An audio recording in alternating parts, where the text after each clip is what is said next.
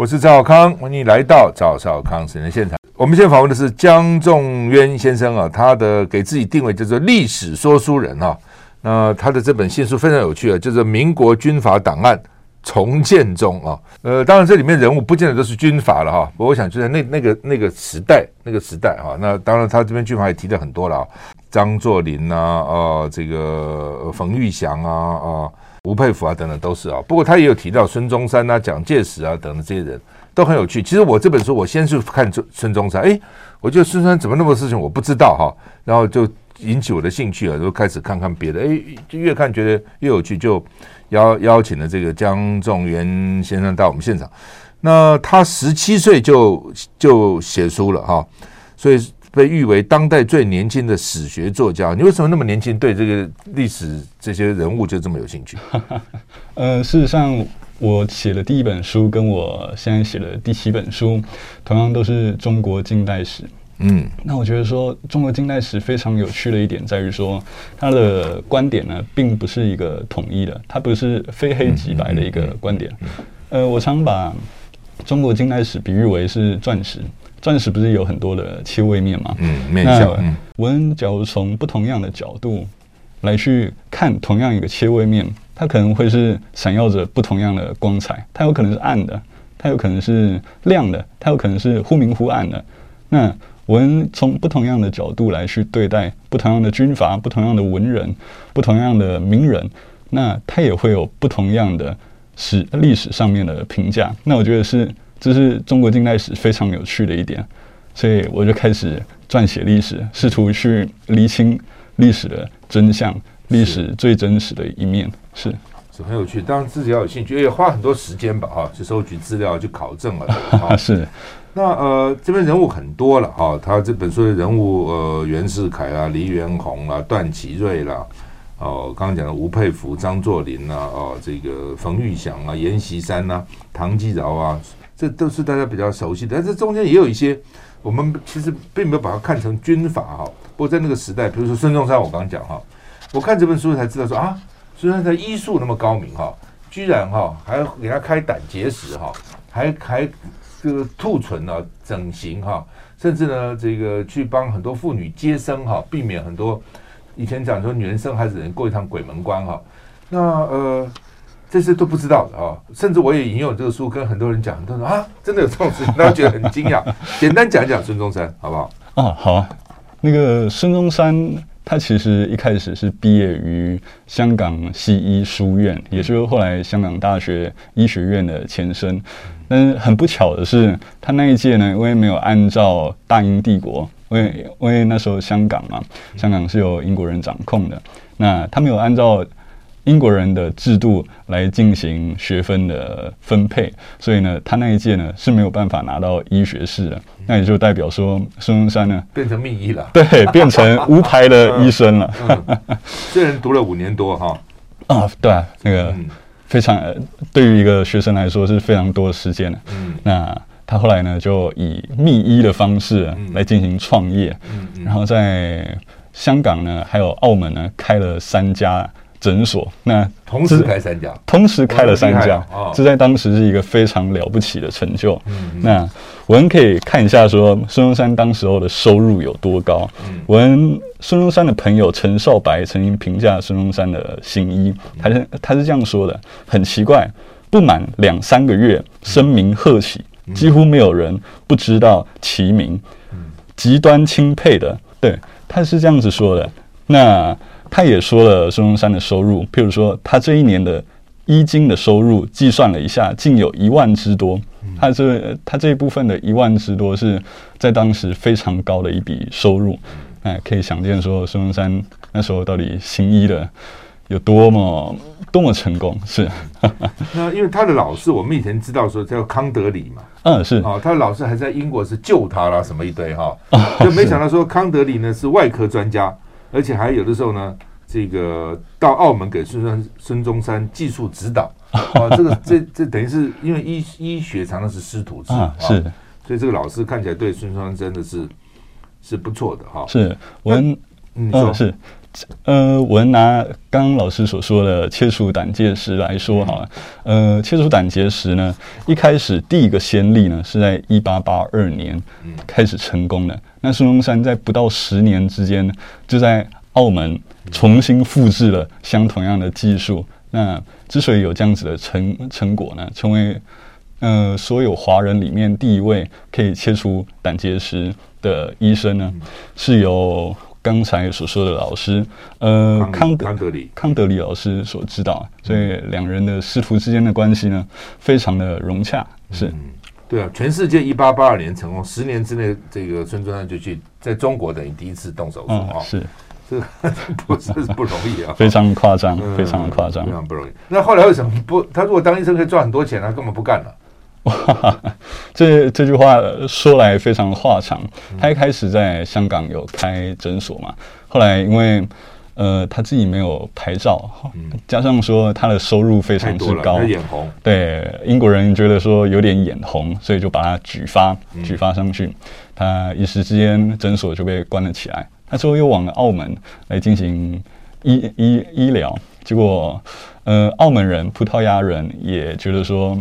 不应该留他，因为他没有他没有相关的证照，嗯，所以他后来就跑到了广东，嗯，那在广东的这几年是他人生之中的转变时期，因为他发现说广东他他医学他在医学的生涯之中过得太热情了，他太专注于医疗别人了，但是他却忘了政治上面的政治上面的人是更需要进行医治的，譬如说他有一次看见了。呃，一位船夫被打到被打到遍体鳞伤，他就觉得说：“诶，你你为什么会这样子？你为什么会跑来找我医治？你你为什么会犯了这样的错？”他说：“呃，因为当时衙门的制度呢是，呃，有人犯了杀人罪，或者是有人犯了抢抢夺罪，是要在三天内破案的。那衙门的人当然会就是说随便找一个人，随便找一个人来诬陷他，来快点去。”尽快的破案，不然衙门会受到惩罚。嗯、那这位渔夫呢，就是这样子被稀里糊涂的被告上了法庭，那被鞭打了好多下。那孙中山大为震惊。嗯、那从此呢，他就觉得说，也许我不应该再进行进行这样子的医治了。那个所谓看，看的人有限。嗯，是是，所谓下医是医人嘛，嗯，嗯上医呢是医国嘛，嗯、是是。好，所以很有趣啊！这孙中山原来他医术还这么好啊，而且胆子大概蛮大的，敢敢什么都敢看。我看的时候也没有现在分科这么细，对不对 啊？嗯，是整容他也做，妇产他也做，胆结石他也切啊，很多很多都做哈。嗯，好，那么讲完孙中山也不能不讲蒋介石了哈。你这边提的蒋介石啊，是看起来蒋介石年轻跟后来有很大的差别，对不对？啊，蒋介石年轻的时候很 荒唐嘛，就是就小时候啊，就你讲的是真的，我以为是假的啊。以前说什么？什么这些伟人啊，从小看到鱼啊，什么逆流而上哇，就从小立志要做大事，要克服困难呐、啊，哦，然后说蒋介石多么好奇啊，把筷子伸到喉咙，因为没这种事情这么笨的人嘛，就是真的啊，啊是真的没错，还真的还真的是他的同乡的幕僚，嗯，来，他他要写一本书叫做《民国六年以前的蒋介石》，哦，啊，上面就是讲说民国六年以前呢，是蒋介石呢。在幼年期间到底做了什么样子的事情？事事实上，那本书是以蛮褒义的方式来去讲述蒋介石的。但是我们还是可以从一些旁枝末节可以知道说，蒋介石小时候其实呢，呃，似乎有一点很严重的过动症。哦，譬如说他会绝食冰块，父母亲怎么逼他，怎么叫他不要吃冰块都没有用，为了把牙齿搞坏。是，然后。在三四岁那一年呢，在除夕夜吃饭，啊，他会就 父母亲呢在跟其他的亲戚讲话，蒋介石呢为了要引起别人的注意呢，就把筷子伸进了自己的喉咙，而且伸得太深还拔不出来，结果结果这个家人很就说已经昏了，都到昏厥不醒了，嗯、送医抢救这么严重啊？是没错，呃，当时候当地的人们给蒋介石起了一个绰号，叫做“瑞元无赖”。瑞元是他的小名，名是 无赖，是啊，就表示说他他很皮啦，就是说，是吧？是。嗯，这边还有一个历故事，说这个到拜祖先，啊，拜完以后可以领几个芝麻饼。蒋介石排队领饼的人很多，蒋介石想说啊，这么多人排，什么时候排到我呢？就跑到泥坑打滚，然后全身都是泥，然后到人堆里挤。别人一新年嘛，新衣裤怕被弄脏，就赶快跑。就他就这个拔得头筹了，就就跑跑到最前面了啊。是，所以叫做瑞元无赖。哇，这一招也不错哈。那呃，后来呢？你说他他这个奉化奉化的芋头很有名啊。哦，是。后来呃，这本这篇文章主要是来讲述蒋介石的美食历史的，嗯、因为他，他真的喜欢美食吗？喜欢。呃，他。他不是非常在乎吃美食，我也觉得没有很在乎啊。是，毕竟他是一个军人嘛。他在黄埔军校的时候只喝白开水，然后三菜一汤，然后就这样子过完整天的生活，非常的勤俭，非常的刻苦。但是由于他的史料非常众多，我们还是可以从这些史料之中去找寻他吃饭的时候呢，到底吃了些什么。嗯，呃，我觉得蒋介石的饮食史是一个非常有趣的历史。那有趣的地方在于说，它有点像是一个中国近代史的缩写版。比如说，蒋介石小时候呢，吃的东西是非常中式的。呃，他出生在浙江的奉化。嗯，那奉化。非常靠近大海，嗯、那海鲜很多，对，旁边也有非常高的山，嗯，所以他小时候呢，山珍海味的，哦，是，他小时候呢就喜欢吃当地的芋头，还有腌黄瓜，嗯，或者是咸鱼，那 这跟他们这么好吗？你这边有说当地流传叫做走过三关六码头，不及奉化芋奶头，这么厉害？啊？是。这么好，他以后。他之后撤退来台湾了，嗯，之后在后半生呢，呃，常常吃最常吃的三样物品呢，嗯，就是芋头，还有鸡蛋，嗯，还有鸡汤。那芋头呢，是他从小到大爱吃的美食。那加上他晚年的时候呢，呃，牙齿，嗯，牙齿没有那么好。牙齿常常发痛，所以他必须吃一些比较软嫩的食物来化解他的疼痛。嗯、那芋头呢，刚好就雀屏中选了。嗯，对，也也许那个搞不好戴假牙那个时候等等之类的哈，假牙那个用力比较硬的东西比较难咬，嗯、所以就是咬咬咬比较软的哈。嗯，我们休息一下再回来。I like 我是赵少康，欢迎你回到赵少康时间现场。我们现在访问的是历史说书人江仲渊先生哈。你好，十七岁就开始写书哈。那他写了好要几本了？七本了啊？对，这是第七本书籍。最新的一本书叫《民国军阀档案重建中》哈。是。那呃，从不同的角度看呢、啊，很有趣哈。呃，有很多军阀，我们比如说张作霖，我们以为他只会骂骂了个八字这些东西，哎，后来发觉他中间还蛮细腻的，很多 很多事情哈。再回到蒋介石那。他娶了宋美龄以后，宋美龄吃西餐，那怎么办？哇，其实他们两个爆发的冲突非常之多啊，在餐厅，在两方的饮食之上。因为宋蒋宋美龄呢是西方长大的嘛，他喜欢吃的东西呢是比较西式的、比较科学化的、比较健康的。但是蒋介石呢就吃的比较中式。那两方呢就经常在吃饭的时候呢，是一方吃的西餐。是吃着生菜，啊，另一方呢则是吃着黑乎乎的黑芝麻以及 鸡汤。那在晚年的时候呢，蒋介石会喜欢吃鸡汤的原因呢，在于说，呃，他在之前黄埔军校的时候呢，也常吃鸡汤。那吃鸡汤呢，可以让他想到以前的峥嵘岁月，可以让他想到以前金戈铁马的日子。嗯，那蒋宋美龄呢就觉得说，哇，鸡汤这个东西太多蛋白质了，太多热量了，太油腻了，不应晚年呢不应该吃这些，应该要吃健康一点的，譬如说像水果之类的食物。比如说蒋介石在晚年的时候，之所以会喜欢上台湾的木瓜呢，就是因为宋美龄的逼迫，他才会开始去吃木瓜，才会去吃这些比较健康的食物。那，呃。后来呢，蒋介石也戒掉了鸡汤啊，因为因为宋美龄的关系。但是呢，呃，所谓道高一尺，魔高一丈啊。嗯啊，蒋介石呢也经常呢趁着，比如说迎接外宾的时候呢，去叫上几碗鸡汤，在迎宾室里面大快朵颐。此时呢，那个宋美龄呢就会露出恶狠狠的眼神来凝视着蒋介石。不过。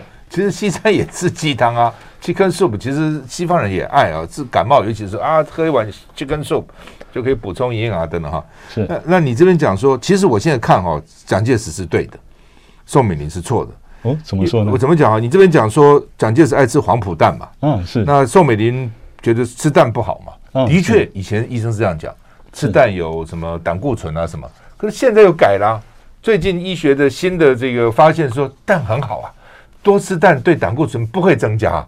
好，所以又鼓励说一天吃一两个蛋也没有关系啊。所以你看蒋介石爱吃黄埔蛋，宋美龄不给他吃，现在想想不是亏了吗？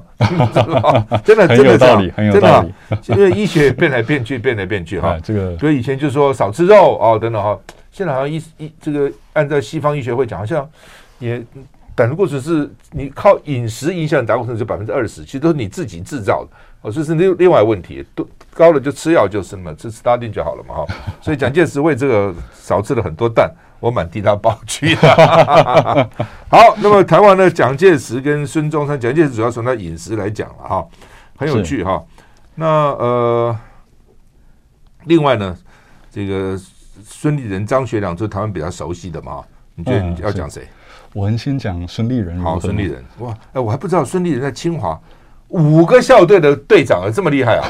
啊，什么足球、篮球、什么排球，什么怎么可能呢？一个人通常只会一两样不错，而且大学那么多厉害人，怎么都他当队长？哇！当初在写这一段孙立人的大学生活的时候呢，其实我有点。嗯我有点在查阅资料的时候，我一直以为那是农场文，那是、哦、那是，比如说，呃，别人为了博眼球写出来的小说，嗯、但是没有想到，真的，居然居然是真的。嗯嗯，孙立人是一个非常特别的人物，很高，一百八十五公分，对，一百八十五公分，很高哎。嗯，在当时候是巨人的存在，嗯，高富帅，而且又聪明，嗯、而且又会打篮球。嗯，他有多聪明呢？当初。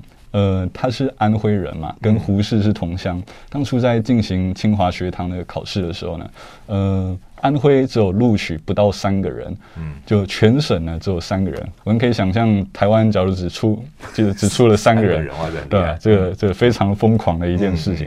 没有想到，他居然就这样子考入了安徽省的榜首。以榜首之姿来进来清华学堂，那清华学堂当时候是一个非常西式的一个学校嘛，庚子赔款办的嘛，是没错，它是一个留美的预备学堂，也就是说，呃，在里面你会先学习西方的礼仪、西方的历史、西方的文化、西方的语言，然后等你了解这一切了，那个国家会支出经费来让你飞到美国去，或者是飞到日本、飞到其他欧洲国家。或者是比较先进的国家呢，然后来让你学习这些知识，学成之后呢，你就要归国来去当官，来去让这个国家变得更美好。那孙孙立人呢，就很幸运呢进来了偌大的清华园，是。十四岁就进去了。啊，是没有错。呃，之所以十四岁进去呢，是因为清华那时候还不是大学嘛，是一个预备学堂，有点像是呃实验高中的概念。嗯，他说你这边说他跟梁实秋是同一届，哦，是梁实秋，哦、梁实秋这个鼎鼎大名，那相信大家都有所耳闻。嗯、那当初孙立人还很年轻嘛，他毕竟是后起之秀。嗯、当时候段祺瑞呢正在签呃第一次世界大战之后的山东的问题的。合约，那当然这也因此爆发出了五四运动。那孙立人呢，当时候呢，跟梁实秋呢，都是一个愤青，都是一个非常对国家满怀抱持的梦想的一位学生，所以两人经常去发表一些抗议啊。两人在那时候关系非常的好，还拉着抵制二十一条白布条在天安门广场露宿两天两夜抗议啊，所以也是一个真的是一个愤青哈。好，我们继续再回来。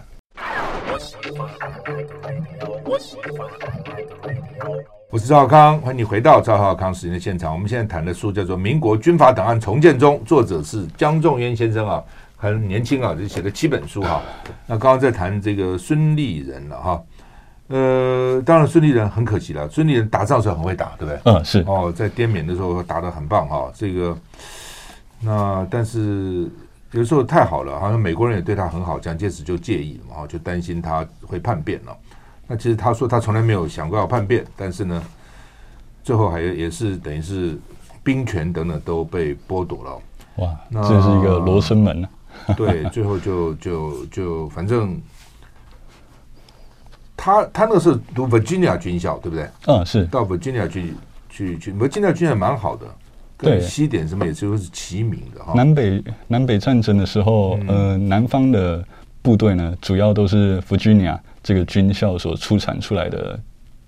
出出产出来的军官，所以呢，呃，南北战争的时候呢，北方虽然占尽了呃军事上面的优势，还有政治上面的优势呢，但是伤亡率呢总是北方比较高，所以可以看可以看得出来说，Virginia 军校呢其实是锻炼的非常的实在的。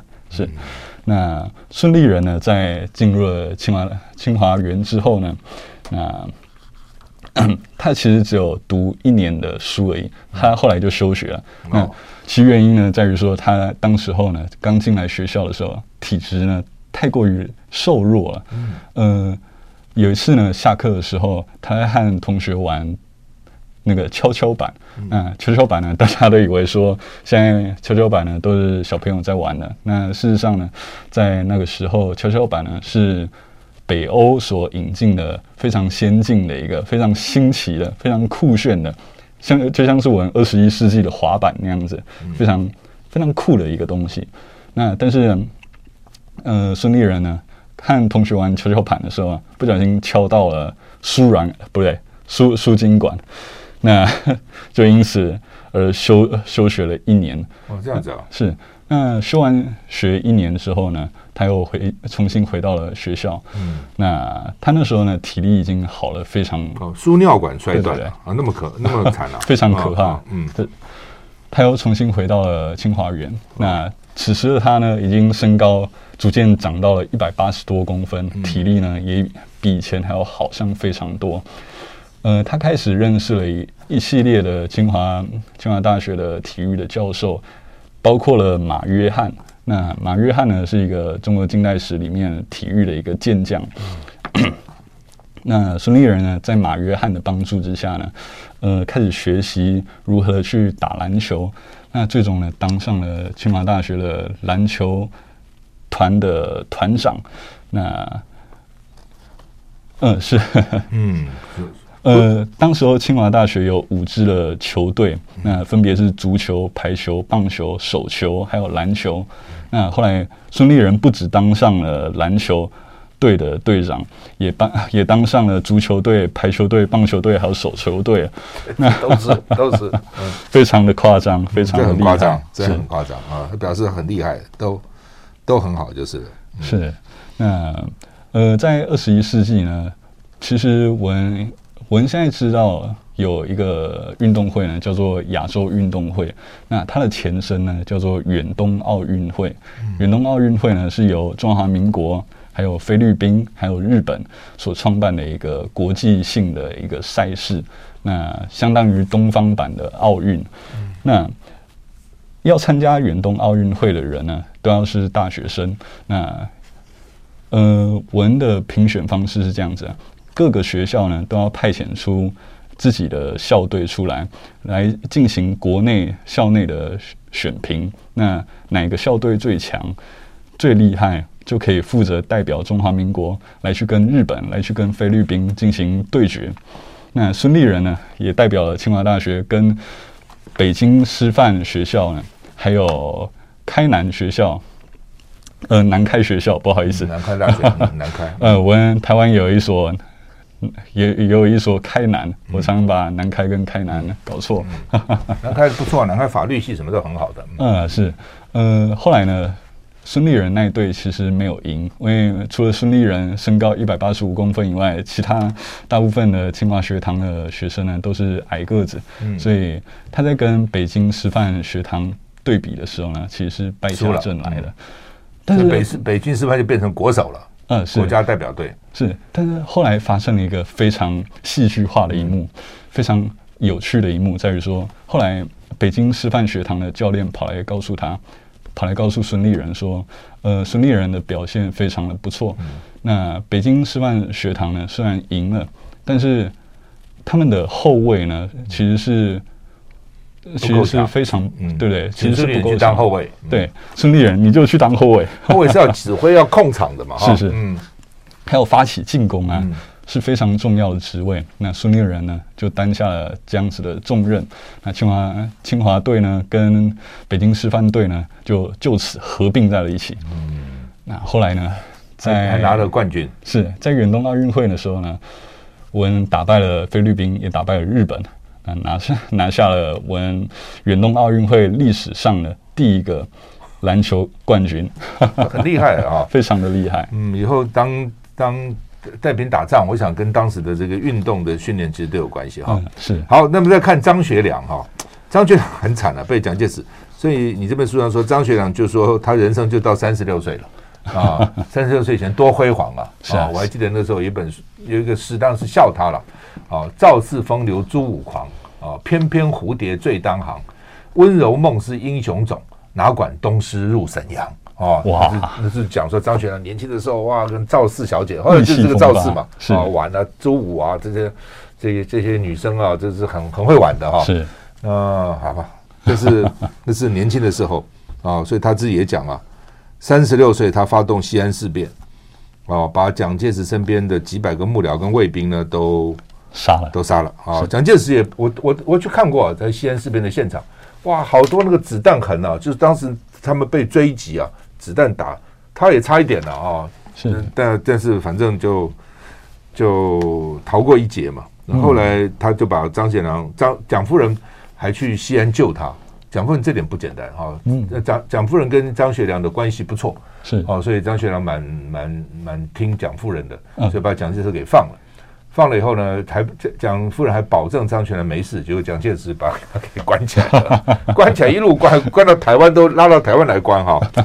而且很有趣的是，嗯、他去台湾的时候呢，是搭飞机去了。嗯、那搭飞机的时候，他也是要放要放他在南京要放，对对对对，嗯、没有想到他看到了海峡，他看到了海，就知道不是南京了。哇，他就说哇，你要你要帮我去哪边？然后一开始那些那些军官呢，还不告诉他那个。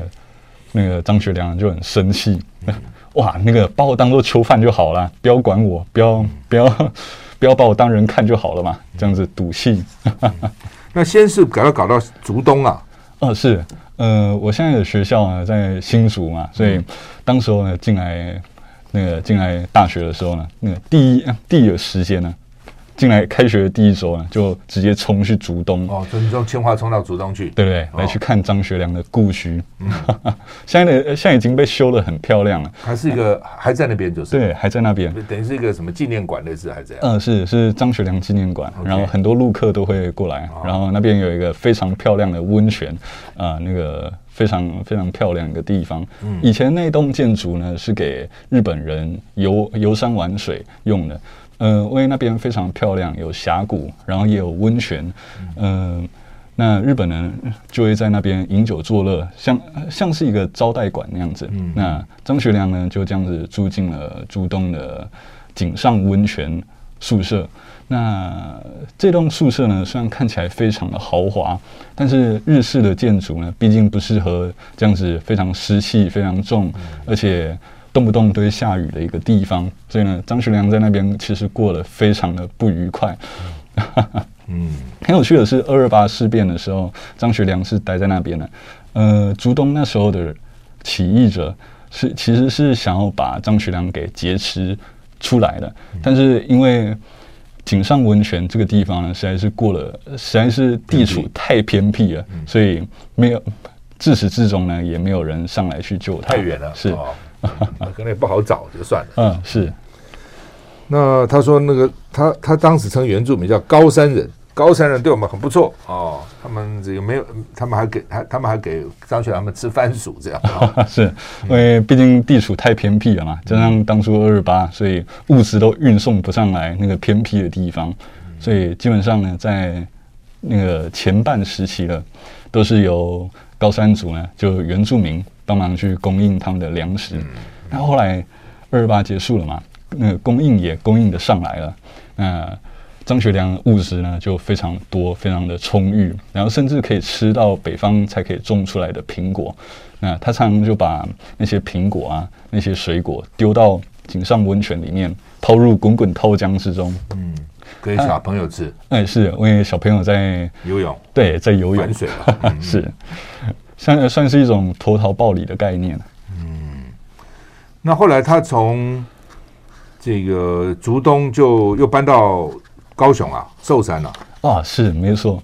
呃，竹东他待了的时间大概有两三年，后来因为那边实在是太偏僻了，嗯、那蒋介石后来也拨迁来台了嘛，嗯，也就是说这个地方实在是不好联系，所以跑到了高雄港旁边的一个小山丘上面，给他盖了一个混凝土的宅邸，嗯、那人称呢叫做高雄小白宫。哦，那张学良住了二十多，住住了多久啊？住了二十多年，那么久在高雄？嗯，是。哦，哎，这应该住了将近十年左右。Okay, okay. 那他在那边也信了基督教嘛，因为讲宋美龄的关系，是一个充满回忆的一个地方。嗯，呃，很有趣的是，由于在那边过得实在是太舒适，因为推开门来，你就可以直接看到大海，嗯、看到那些高雄港来来去去的商船。张学良心情非常的不错，所以在他的日记写下了两个房事的记载。那这在张学良他才五十六岁，应该还可以干嘛？这还把它特别写下来 啊？呃，我就是觉得说，呃，他的日记很少见房事的记载。那个这两个这两个大概是拨迁来台以后唯一两个记载，我觉得非常厉害，非常非常酷。这边写的很 很有趣。他说，一九五七年一月四号的日记。今日春信又大发，血气将衰之人戒慎为事。五十六岁哪叫做血气将衰呢？啊，后来他他大概不知道会活到一百零一岁，对不对？哦，是，又又抽鸦片又玩女人，活到一百。他说我活到一百零一岁，那个时候才刚过半嘛，哈，没想到的吧，因为我想被软禁，大家觉得哪一天。死的都不知道哈，他还自嘲自己说：“将近六十岁的人仍不脱少年之气，嗯、可喜不知老之将至。嗯”因为他在一月十号写说：“今天又少年性发，同伊迪丝就是他那个赵氏小姐赵一迪大肆玩弄，他不知道怎么玩弄哈。将近六十岁的人仍不脱少年志气，可喜不知老之将至，可笑老了还不知保重啊！很有趣的这个，很有趣，很有趣。嗯”他讲话其实也很夸张的，他平常讲话也是很很有趣的，就是了哈。嗯，好，那么你这边也说他也读明史啊什么之类的啊。嗯，是。后后来他就从高雄又搬到哪里？又搬到台北吧？士林那边是还是哪里啊？搬到了北投啊？好像。嗯，是是啊，近似于阳明山附近嘛，因为也相相对比较好的去监视。那嗯。他又搬到了一个日式的招待所了。当时候呢，台航招待所对台航招待所那边以前是神风特工队自杀以前，就是说进行自杀的军事行动之前呢，那个大肆饮酒作乐的地方。嗯，在那个地方。嗯，是。那相较于新熟的日本宿舍，这边比较少下雨，那湿气也比较不重。对，年纪大人倒也比较好了哈。对，而且最后他到夏威夷嘛，我记得啊，是最后到夏威夷，因为后来解严了嘛。那那时候是李登辉执政还是蒋经国执政？那其实呢，自从蒋介石死后，那个蒋经国呢，还有李登辉对他都不是很差。对，那甚至呢，可以在。蒋经国的许可之下呢，跑到金门去眺望对岸。嗯、那这在当时是一个已经非常开放了，是对他非常开放了。哦，蒋介石当然窝囊了，想到这一点哈、哦。为什么大陆人对张学良这么好，共产党那么喜欢张学良？蒋介石一直认为，如果不是张学良，不是搞西安事变，共产党就不会做大，共产党早就灭了。之所以整个大陆都丢了，就是从张学良西安事变。哦，当然原因不止一段，但从蒋介石的角度，一定觉得说你害我嘛。好，所以呢，这个蒋介石心里面，你想想看啊，从那么大的大陆跑到这么小的台湾，蒋介石呢一定是很愤恨嘛。是怪当然是怪你张学良嘛，你干嘛搞这一手了？现在再回来。I like 103, I like radio。我是赵少康，欢迎你回到赵康时间的现场。我们现在谈的是《民国军阀档案重建中》这本书啊，江仲渊先生写的哈。是。那因为我们刚讲半天，好像没讲到军阀了哈，我们讲个军阀好了。是，我们来讲一下段祺瑞。段祺瑞，对，他是一个皖系的军阀龙头大哥。嗯，那我们常把民国分为四个四年的一段时期嘛。那一九一一年是我们的中华民国创国的日期嘛。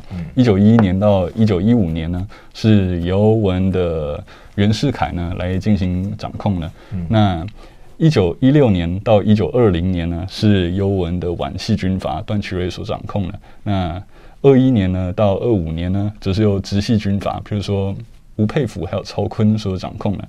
这样子四年、四年、四年一个循环。嗯、那段祺瑞呢，也掌控了中国的政治经济长达了四年的期间。那呃，现在的朋友们会觉得说，中国近代史非常的复杂。那这样子四年四年来做区隔，会比较好去理解。嗯，那很多人呢觉得说段祺瑞是一个军阀，为是一个没有文化的军阀。那事实上呢是不然的。我们太常把这些民国初年的军阀想得太过于呃太过于草莽，太过于富有绿林气质。但事实上呢，在这个时候呢。这这个时期可以出得了头地的人，基本上都是有，都是有他们的道理所在的。譬如说段祺瑞哈，段祺瑞其实是一个非常有文化的人，他出生在安徽嘛，那又又是安徽人，我又提到了，他在小时候呢，出生的故乡呢，跟刘铭传，就是我们所熟知的台湾巡抚是一样的，都是在同样的一个家乡所出生的。那刘铭传呢，大家应该都略有耳闻，他非常擅长于下围棋，所以当地的棋艺呢，那个保持的非常的完好。当地的人基本上因为刘铭传的关系呢，都会下棋。那段祺瑞呢的出身呢，其实并不富裕，所以他小时候想下棋，但是没有办法，他太穷了，他必须得去打工，得去从军。但是呢，当他后来当上了民国的总理。那个民国大总理段祺瑞嘛，之后呢，他就觉得说，我已经走向了人生巅峰了，心里好像缺少了一点什么样子的东西，缺乏了什么呢？我想要完成我童年时期的回忆，完成我童年时期的梦想，我想要当一名棋手，所以呢，他为此召集了中国南北各地广大的棋手，呃，譬如说顾冰如之类的棋手呢，来进入他们的国务院，那。非常以非常非常周到的方式呢，去款待这群棋手，帮他们召召集到一地，然后去钻研这些这些的围棋大洋，很多钱呢、啊。工人才十五大洋啊、哦，一个人给一百大洋，很多。呃、是等于仰视一样，跟古时候哈。哦、是。我记得当时候有一位十四岁、十三岁的棋手，那后来对，不得了，吴清源是大国手哎，嗯、林海峰后来都是吴清源这样。教教导出来的。是。他那时候只有未成年的年纪嘛，然后呃很有趣的是，段祺瑞也是给他每个月一百大洋的月薪。那一百大洋在当时候是什么概念呢？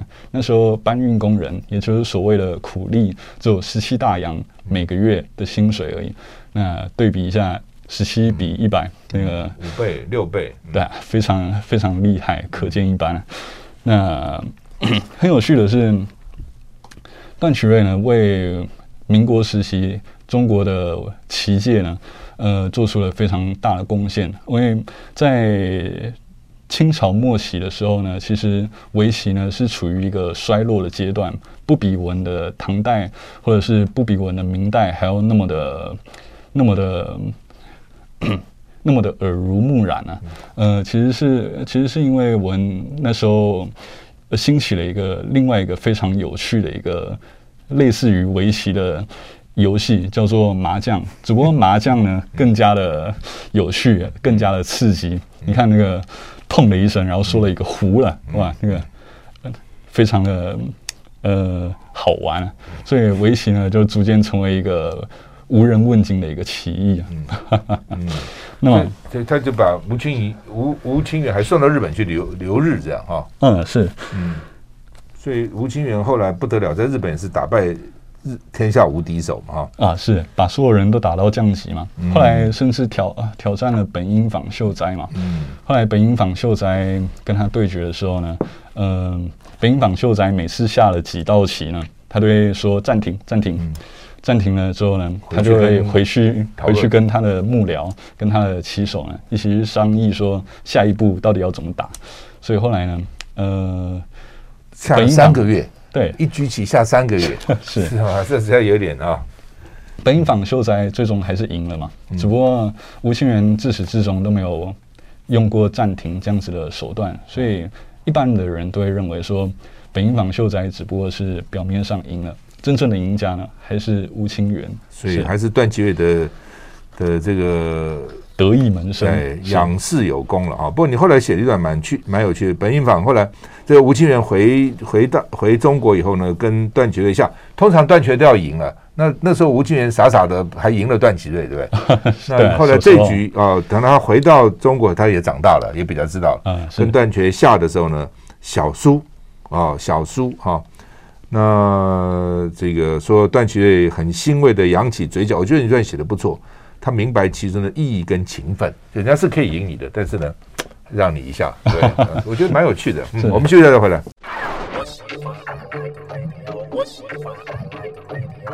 我是赵康，欢迎你回到赵康时间的现场。我们讲《民国军阀档案重建中》这本书呢，是时报出版的哈，时报阅读网出版的。那江忠渊先生写的哈，来，我们做个结论吧，时间不多了。是，嗯，写这本书的原因呢？这本书是第七本书嘛？我上一本书第六本书出版的是《民国文人档案重建中》，跟这本军阀档案遥相对应，是一个一文一武的概念。那之所以我那么喜欢中国近代史，原因就是因为说呢，呃，我觉得它非常的有可塑性。因为一般我们假如看到，比如说张勋好了。我们看到张勋会想到什么呢？我们会想到复辟，因为他毕竟拉着溥仪的手搞过了十多天的复辟之后就草草收场，那自己的自己也落得了一番的骂名，成为了全国耻笑的对象。但是我们可以，我们没有想到的是，张勋呢，在小时候呢，他的爸爸妈妈是被太平天国的军队呢给杀死了，那他从此无依无助。那是什么来让张勋得以活下来呢，是因为当时候有一个退休的清朝的官员回来家乡，跟他是同乡嘛，看到了张勋无依无助，所以跑来了，跑来去呃抚养张勋。那张勋呢，从此就有一种天生的报国之心。那我们没有看到的历史是这样子。那我们再来讲说袁世凯好了。呃，袁世凯大家都想到他也是称帝的一员嘛，但是大家没有想到的是，他其实是把中国持续一千六百多年的科举制度给废除的一个有功之士。我们再拿曹锟来说好了，他觉得大家看到曹锟会觉得说，猪仔议员贿选，他是贿选总统，但是没有人想到说他是第一个实质意义上推出中华民国宪法，也就是所称双十宪法的一位呃。对于中国民主宪政来说非常有意义的一个人士。那我们再来看其他其他名人，譬如说吴佩孚、张作霖、徐树铮、冯玉祥、冯冯国璋，或者是阎锡山呢？其实我们假如可以去掉了这群表象，去掉了这群军阀的名称，这这些帽子。以一个客观的方式，或者是一个多方面的角度来去看待它的话，往往就会得出不同样的结论，而这也是历史的精妙之处。嗯，是你另外一本书讲汪精卫，可能你也想从里面翻个案吧？哈，是，因为这是我的第一本书。对的，通常就是说，谁掌握权力，谁就掌握历史的这个诠释权啊，有时候不见得是正确的哈，政治正确在历史上不见得了。不过可能就需要你这样的人，这样这样去爬书哈，去找出这个。不同不同面相啊，然后给大家看一下啊。好，今天非常谢谢江仲渊先生这么年轻写这么多书哈，《军阀档案重建中》，谢谢，谢谢，谢谢。